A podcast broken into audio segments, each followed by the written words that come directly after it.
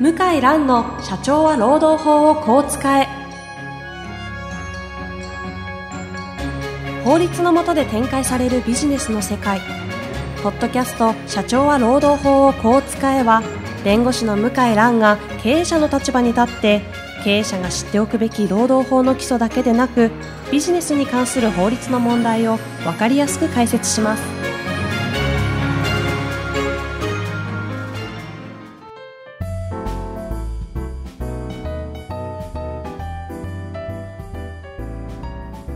こんにちは、ナビゲーターの遠藤和樹です。向井蘭の社長は労働法をこう使え。向井さん本日もよろしくお願いいたします。はい、よろしくお願いします。今日のタイミングでちょうどあの中国の方が国慶節はい、そうですね、収録日。今日現在、国慶節ですね。はい。もうちょっとね、な配信は先になってしまうかもしれないんですけど、はい。まあ、そんな中国でにしょっちゅうもう月の半分以上はい、そうですね。行かれている、はいあの向井先生ですので、はい。今回はですね、あの、世界から見た日本の労働法の非常識あというはいテーマでですね、ちょっと実際に日本の労働法ってどういう感じなのかというのをちょっとグローバル視点でお伺いできたら面白いかなと思っておりますあ、。はい。わかりました。ちなみに今回あの、結構行かれてるのは中国ですけど、はい。どうどうしましょうか？日本の常識、非常識の部分を中国との比較で見ていきますか？そうですね。え、中国との比較で見ていくと、何、まあ、やはりびっくりしたのが、はいはあの、雇用契約書ですね。い。うん。雇用契約書は、日本は実はですね、結ぶ義務はないですね。そうなんですええ、あ、の、正確に言うと、雇用契約書を結ぶか、うんうん。労働条件通知書を渡すか、どちらかすればいいんですけど、はい。雇用契約書は、実は、あの、必ず結ぶ必要はないんですね。ん。ところがですね、中国の場合は、ええ雇用契約書はもう当然義務付けられていて、ほ雇用契約書を結ばないと、給料が2倍になっちゃうんですね。結ばなくてもじゃあいいってことですか？結ばなけえ、れば、む結ばないと給料2倍になるので、まあ、まあ、普通は結結ぶに決まってる。んですけども、はいはい結ばないと1年間は2倍になっちゃうんですね。へえ。はい。で、結ばない期間が1年を超えると、えー定年まで雇用を保障しないといけないですね。無期の終身、あ、そう、終身。終身というかまあ、男性であれば60歳。あ、あ、あ定年まで。定年まで。はい。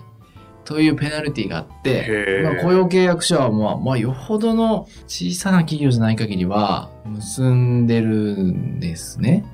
なるほど。ええで、ところが日本は義務付けられてないし、一応まあ取り締まるその労働基準法もあるんですけども、まあ事実上それで、えー罰金刑とか刑罰が課されるってことはほとんどないので、ほもう全く何もその約束事について書面がないと。う。は個人との書面がないと。交わした書面がないとん。いうことがよく日本ではありますね。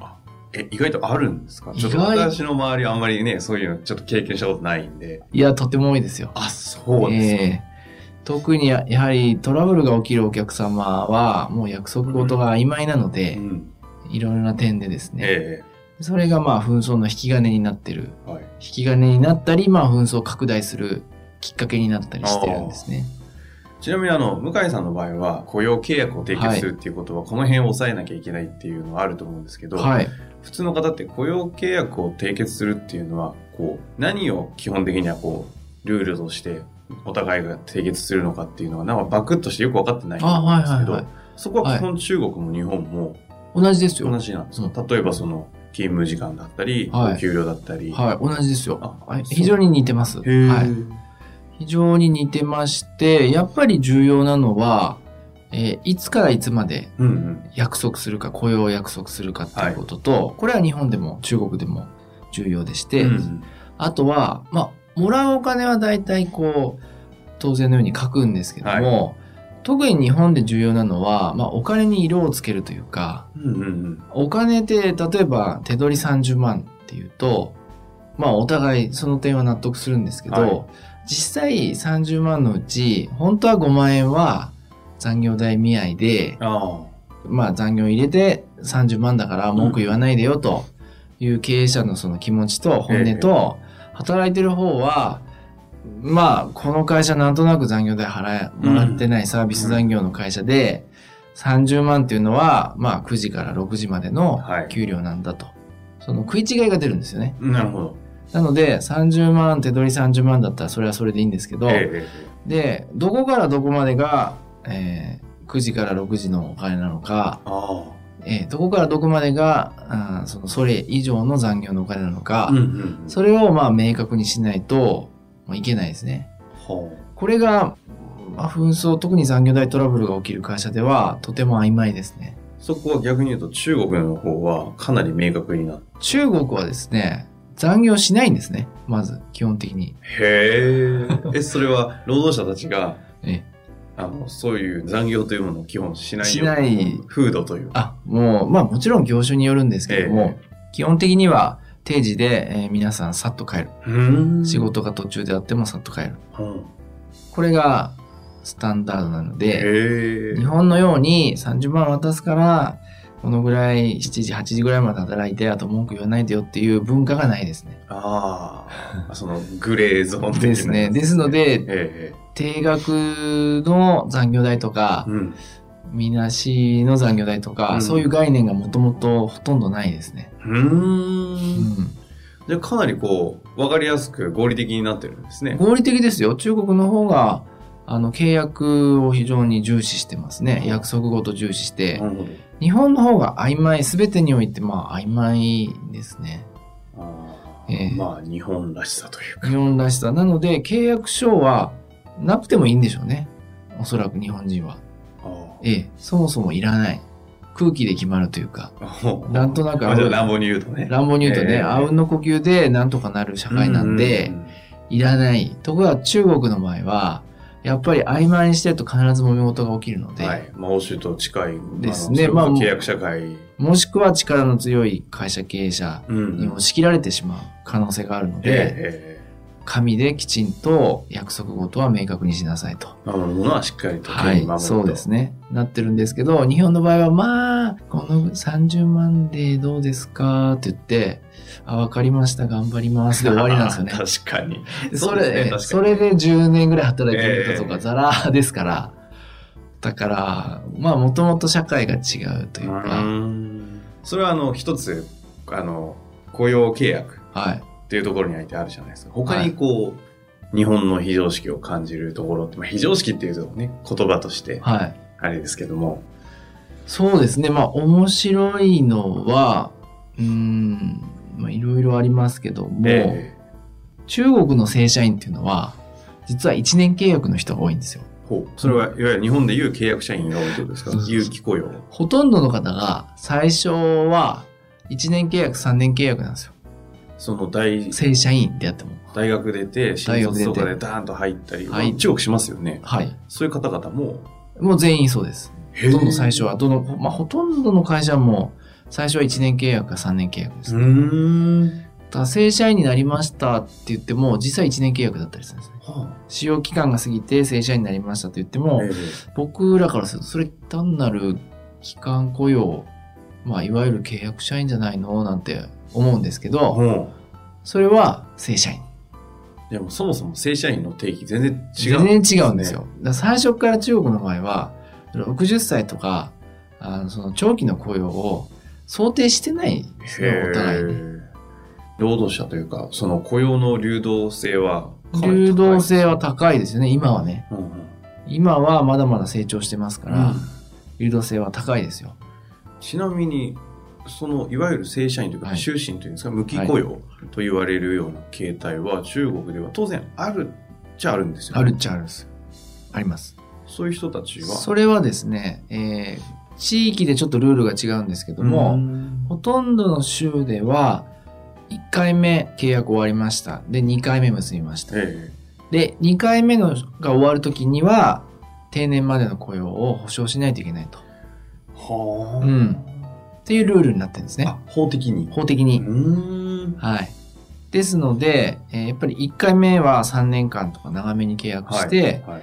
やっぱりこの人ダメだなとちょっとうちでは難しいなと思ったら3年で終了。うんうんでそれを超えて雇われる場合は、えーまあまあ、会社経営者がルールを知らなくても、事実上もう、会社だけの都合で終了は、あーするには、まあ、解雇、解雇規制がかかってしまうと。うーん。まあ、これが、上海以外の今の州のルールですね。あ、上海以外な。以外な。へえ。日本の場合みたいに、非正規と正社員ってはっきり分かれてないんですよ。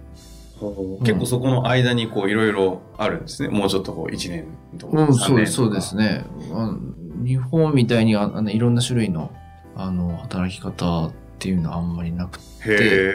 あんまりないですよ。うん。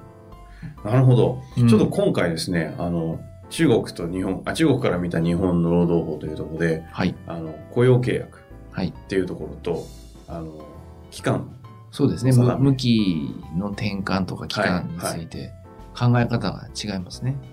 きっとこれ他にもだいぶありますよね。あ、そうですね。ちなみに、に他にあるとしたらどういったもの他は面白いのは有給休暇。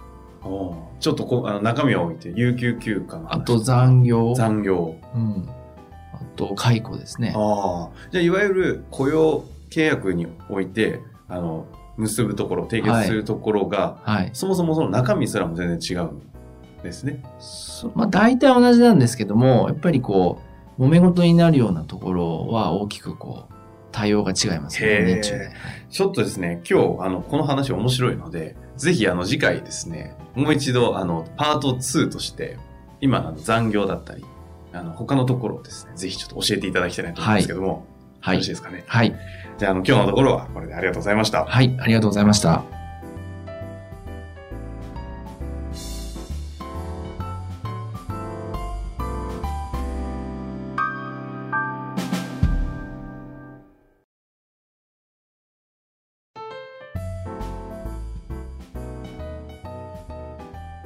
今回、ポッドキャストの社長は労働法をこう使えの中からですね、えー皆様のリスナーの方々にお知らせがあるんですよね。はい。あの、なんかいろいろとお客様とか、はい。リスナーの方に直接会う機会があって、はいなんか聞かれたことがあるというふうに聞いてるんですけど、そうですね。あの、ポッドキャストで、えー話を聞いているけども、質問とかもしあった場合は、えーどこに問い合わせをすればあいいんでしょうかというお問い合わせいただきましたので、まあいい機会ですので、えーちょっと、まあ何か特典も含めて企画を考えようかなと思ったところです。というあの、向井先生のあの、ご依頼を受けましたので、あの、こちらの方で質問フォームをご用意させていただきました。で、あの、今回は、えっ、と、質問をいただいた方の中から、向井先生の方から、今回抽選でですかね、えー3名の方に、向井先生の直筆のサインをいただいて、3名の方に、えープレゼントしたいと思っております。はい。で、質問フォームなんですけれども、えー向井先生のホームページ、検索は、向井蘭、ロームネット、向井蘭、ロームネットで検索していただくと、えー向井先生のホームページに飛びます。そちらの方の、えー中央のところがですね、ポッドキャストのバナーがありますので、そちらに、えー質問を送っていただけましたら、こちら事務局の方から、えー抽選当たった方にのみですね、書籍のプレゼントの抽選当たりましたという情報をお送りして、プレゼントを差し上げたいというふうに考えております。どんな質問が欲しいとか特にありますかね？いや、特に、あの、もうマニアックなものでも全然問題ありませんので、ぜひあのね、その専門家の社労士の先生だったりも、あの、全く問題ないというふうに考えているいるようですので、マニアックな質問から本当に、そんなこと聞いていいのかなみたいな質問まで、はいぜひあの質問、お問い合わせいただけたらと思います。はい。以上です。はい。